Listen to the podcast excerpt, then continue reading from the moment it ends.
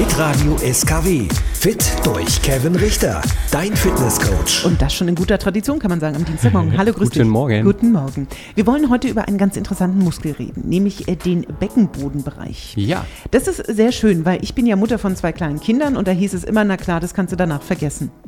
Ja. Ist dem so?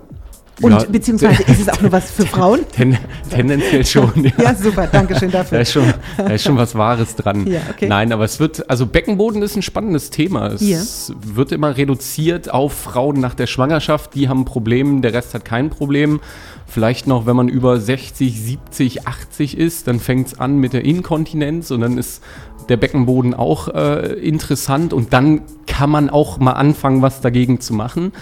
Ähm, aber letztendlich, wenn man sich das mal vorstellt, es ist letztendlich einfach nur eine Muskelgruppe. Ja, also Beckenboden ist ja die Muskulatur, die quasi das Becken von unten abschließt. Das kann man sich so ein bisschen vorstellen wie so ein, so ein Trampolin, so ein großes Trampolin, was man im Garten hat, Trampolinfläche und dann so ein Zaun hoch. Da haben wir vorne die Bauchmuskulatur, hinten haben wir die Rückenmuskulatur, drumherum haben wir noch ein bisschen Muskulatur und unten quasi das Sprungtuch ist, ist der Beckenboden. Der schließt nach unten ab.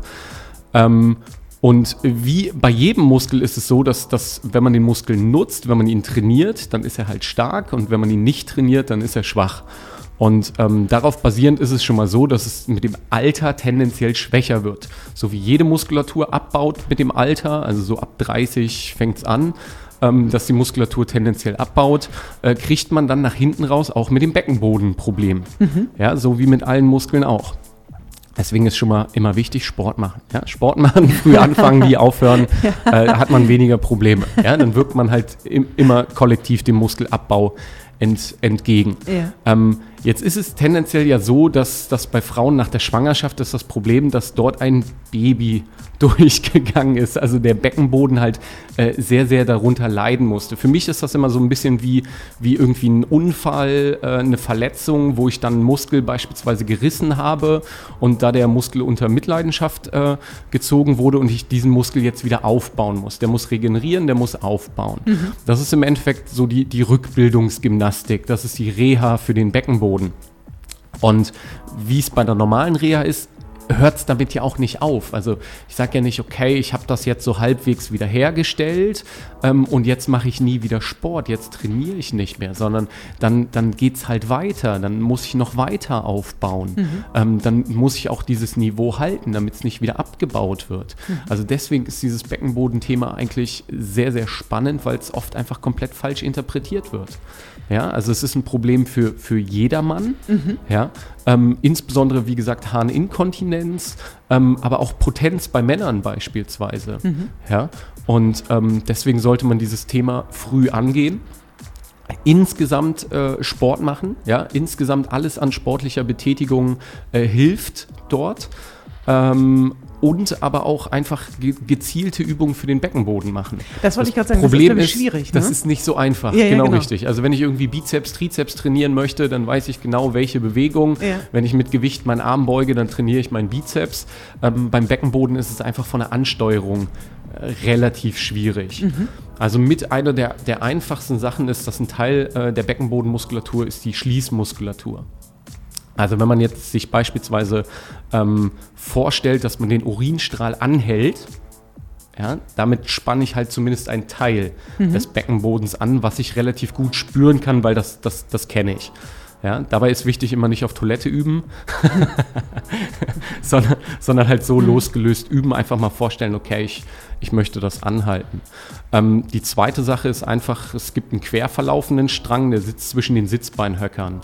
Also wenn ich beispielsweise auf einem Stuhl sitze und einfach mir vorstelle und ansteuere, die Sitzbeinhöcker zusammenzuziehen, ähm, dann habe ich dort auch ein, ein, ein Part des Beckenbodens mit dabei. Und der dritte Part geht quasi von vorne nach hinten, also zwischen dem Steißbein und dem, und dem Schambein.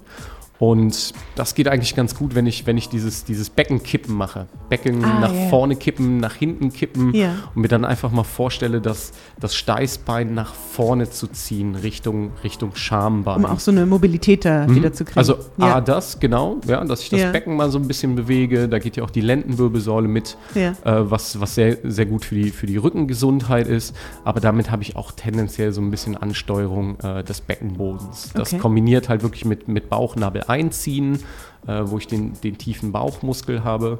Ja, also so wie Hose zumachen. äh, die Hose ist eigentlich zu klein. Ich ziehe mal maximal meinen Bauch ein, kipp mein Becken nach hinten, sodass der untere Rücken rund wird. Und dann gehe ich wieder raus aus der Position. Und das sind so relativ einfache, einfache Übungen, die ich machen kann. Aber perfekterweise baue ich dieses Prinzip auch in ein ordentliches Krafttraining, in ein ordentliches Training mit, mit ein. Das heißt, ich kann diesen durchaus sensiblen Muskel durchaus auch dann langfristig wieder stabilisieren und stärken. Ja, definitiv, definitiv. Und das ist, wie gesagt, für, für jeden wichtig, für jung, alt und wie gesagt, früh anfangen. Das ist immer einer der größten Fehler. Ich fange erst an, wenn es zu spät ist. Ja, weil A ist es dann zu spät. Äh, Und, und, und B, ich, ja, ich hätte dieses Problem gar nicht haben können und es wäre am Anfang viel leichter geworden, als da, wo ich das Problem habe, es dann wieder loszuwerden, ist halt viel, viel schwerer. Und damit dann auch in Bewegung zu bleiben. Definitiv. Sagt Kevin Richter. Sehr gut. Dankeschön für diesen tollen Tipp heute rund um den Beckenboden. Und das gesamte Gespräch können Sie wie immer bei uns nachhören unter www.hitradio-skw.de.